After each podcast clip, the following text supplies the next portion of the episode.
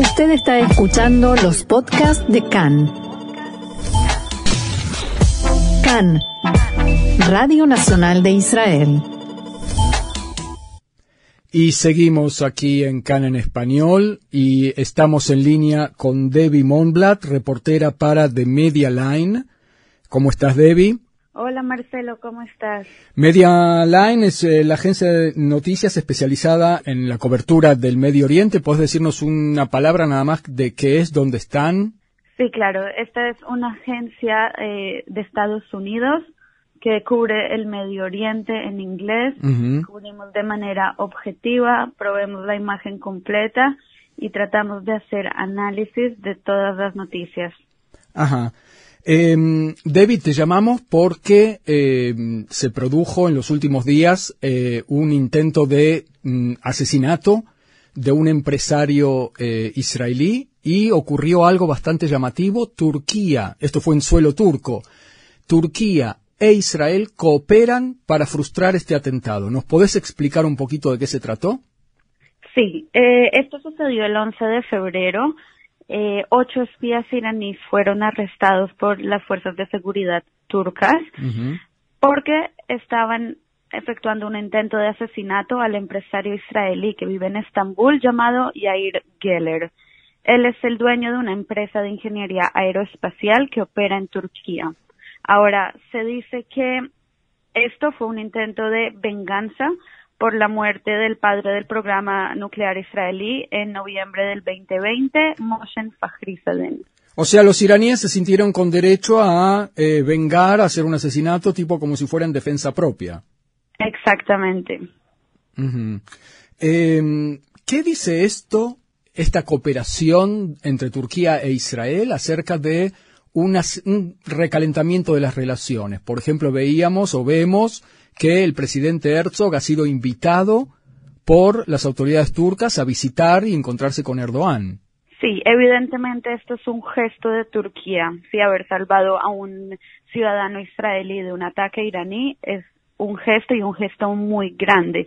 Y sí, esto sucedió unas semanas antes de que el presidente Herzog tenga que ir a Irán, a Turquía, perdón. Y no solo eso, han habido más gestos en el pasado reciente. Por ejemplo, Turquía liberó recientemente una pareja de turistas israelíes que había arrestado con el cargo de, acusándolos de ser espías. Bueno, pero antes los habían arrestado. De alguna manera también es un gesto que corrige el otro gesto. Claro, los habían arrestado hace un año y ya recientemente los liberaron. Entonces, estos son varios gestos que está haciendo Erdogan, el presidente de Turquía, para calentar un poco las relaciones con Israel. También, por ejemplo, ha restringido las actividades de Hamas en, en su país. Y un montón de gestos así pequeños que vienen eh, dándonos pistas de que, de que los, las relaciones entre los dos países van mejorando. Y la pregunta que nos hacemos, Debbie, es ¿por qué? ¿Qué es lo que está pasando ahí? Justo ahora, ¿no? Ok, primero quiero que entendamos una cosa que es muy importante y es que las relaciones de seguridad e inteligencia siempre fueron estables entre Turquía e Israel. Las relaciones diplomáticas fueron las que tuvieron sus altibajos. En el, desde el 2010 no hay embajadores en los, de los dos países por el tema de la flotilla que iba para Gaza y luego en 2018 se volvió a empeorar las cosas cuando el presidente de Estados Unidos, Donald Trump, pasó la embajada a Jerusalén, la embajada americana en Jerusalén, y ahora Turquía se encuentra en una crisis económica y se, y se dio cuenta de que la estrategia geopolítica que estaba usando no le estaba ayudando mucho. Eh, Turquía desde hace unos años viene entrando a un montón de conflictos regionales y viene entrando a peleas con varios países y esto lo ha aislado mucho a Turquía. Y ahora que está en esta crisis económica desde el 2020 ya Turquía lanzó una iniciativa para mejorar las relaciones con las potencias regionales y las potencias mundiales también. Y entre ellas está eh, por supuesto Israel. También está Egipto por ejemplo. Turquía ha estado mejorando las relaciones con Egipto o sea, ¿está abandonando a Irán eh, en su alineamiento o no, no podemos ir tan lejos? Todavía no podemos ir tan lejos, pero yo pienso que eventualmente sí lo va a hacer. Tenemos que entender que el mundo está en constante cambio y las fuerzas son, son algo que, que sube y que baja. Los poderes eh, regionales a veces son más fuertes, a veces más débiles. Y tenemos que entender que en, en las relaciones internacionales no existe tal cosa como aliados para siempre. Existe, el, todo, todo se basa en intereses, ¿sí? Y hay intereses permanentes, hay intereses temporales. El interés de Turquía ahora es arreglar su crisis económica y tener una mejor posición geopolítica.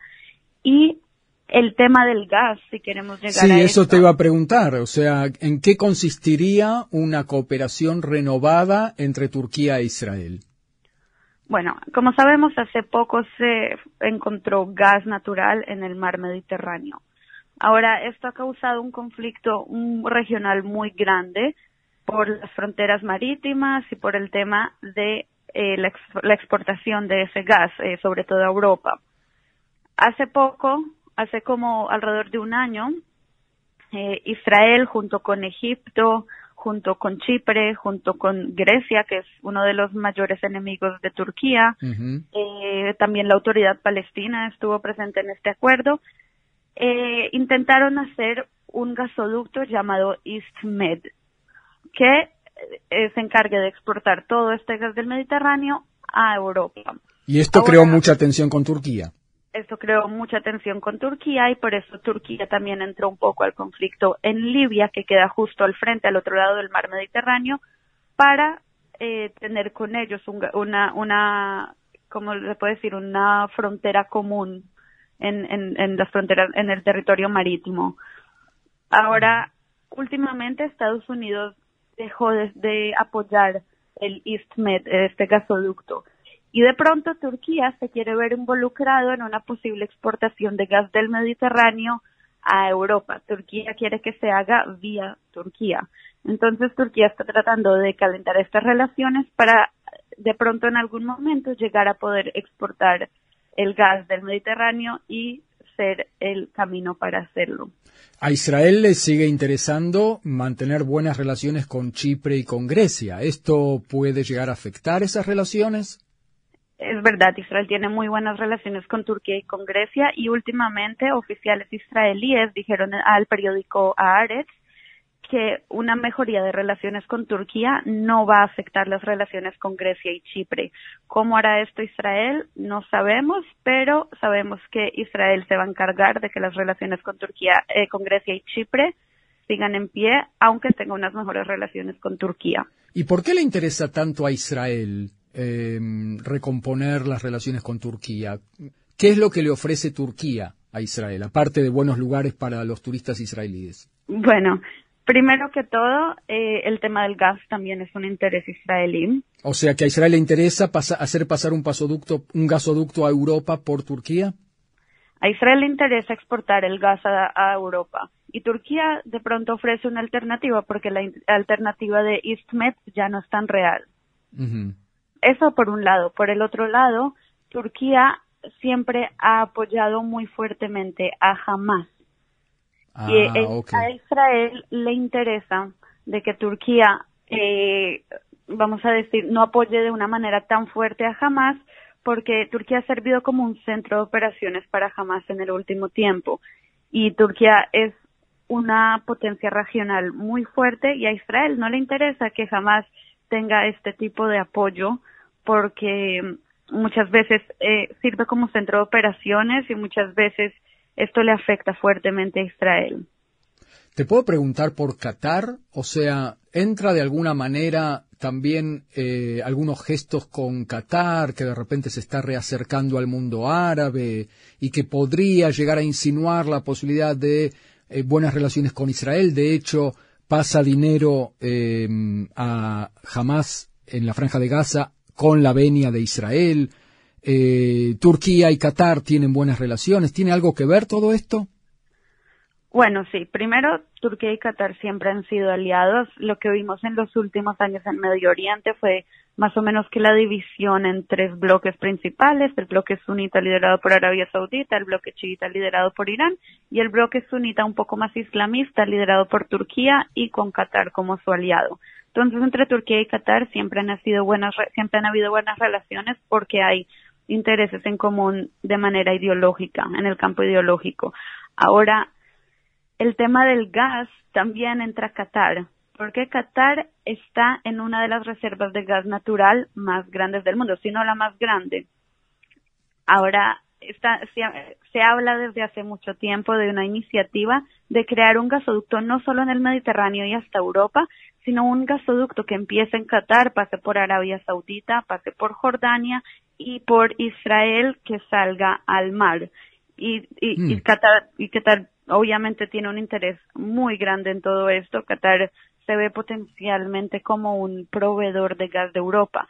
Ahora, todo lo que pasa entre Rusia y Ucrania es muy importante y puede traer muchos desarrollos para, en este tema. Claro, porque eh, Rusia también exporta gas a Europa y una de las amenazas de Europa contra la amenaza de eh, invasión rusa a Ucrania tiene que ver con sanciones de no comprar más o sí, de, de, buscar otros proveedores de gas, como por ejemplo Qatar. Exactamente. Rusia en este momento, si es que va a atacar Ucrania, se va a enfrentar a un montón de sanciones y va a perder la mayoría de clientes de gas.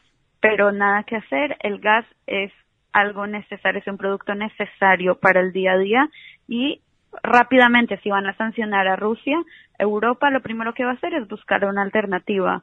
Ahora esto es una gran oportunidad para cualquier país que produzca gas. Y por eso la pregunta que te hago es si Israel no va a tener que tomar partido en algún momento en esta contienda que hasta ahora se resiste entre Ucrania y Rusia. Tomar partido de manera oficial no creo, pero eventualmente si va, a estar en el interés de Israel eh, eh, poder pasar el gas por Israel, por ejemplo. Pues, que el gas de Qatar pase por Israel. Exactamente, eso puede suceder. Tenemos que igual acordarnos que el tema de los gasoductos es algo que demora mucho tiempo y si sucede no va a suceder en el futuro cercano. Y además hay dos cosas, me parece. Eh, Israel también tiene gas, entonces Qatar por ahí estaría como compitiendo, pero por otro lado tendría que mediar también que Qatar se incorpore a los acuerdos de Abraham y haga la paz con Israel. Esto sería también un, horizonte quizás positivo, ¿no? Claro que sí, a Israel no solo le conviene por el tema del gas, sino que también le conviene por el tema de Irán. Eh, Qatar ha sido últimamente el país del Golfo con más cercano a Irán, que es eh, eh, pues uno de los enemigos más grandes de Israel y claramente a tanto a Israel como a los Emiratos Árabes Unidos y el resto de países del Golfo les conviene que Qatar se acerque más a su bloque y se aleje un poco de Irán. Y con eso se estarían aclarando un poco más los bloques, Estados Unidos, Israel, mundo musulmán sunita, frente a lo que representa Irán y sus proxies en el Medio Oriente. Claro, y Turquía y Qatar se estarían, eh, vamos a decir, eh, eh, combinando con este bloque sunita. Bueno, em, me pareció una charla interesante muy apasionante porque estamos como demostrando que en el Medio Oriente y en el mundo todo está relacionado con todo. Eh, Debbie, yo te quiero agradecer muchísimo este paso por eh, CAN en español y traernos estas aclaraciones sobre todo lo que está pasando hoy en día aquí en el Medio Oriente y en el mundo entero. Muchas gracias a ti, Marcelo, y muchas gracias a todos ustedes por escuchar. Fue un placer. Muchas gracias. Shalom, shalom.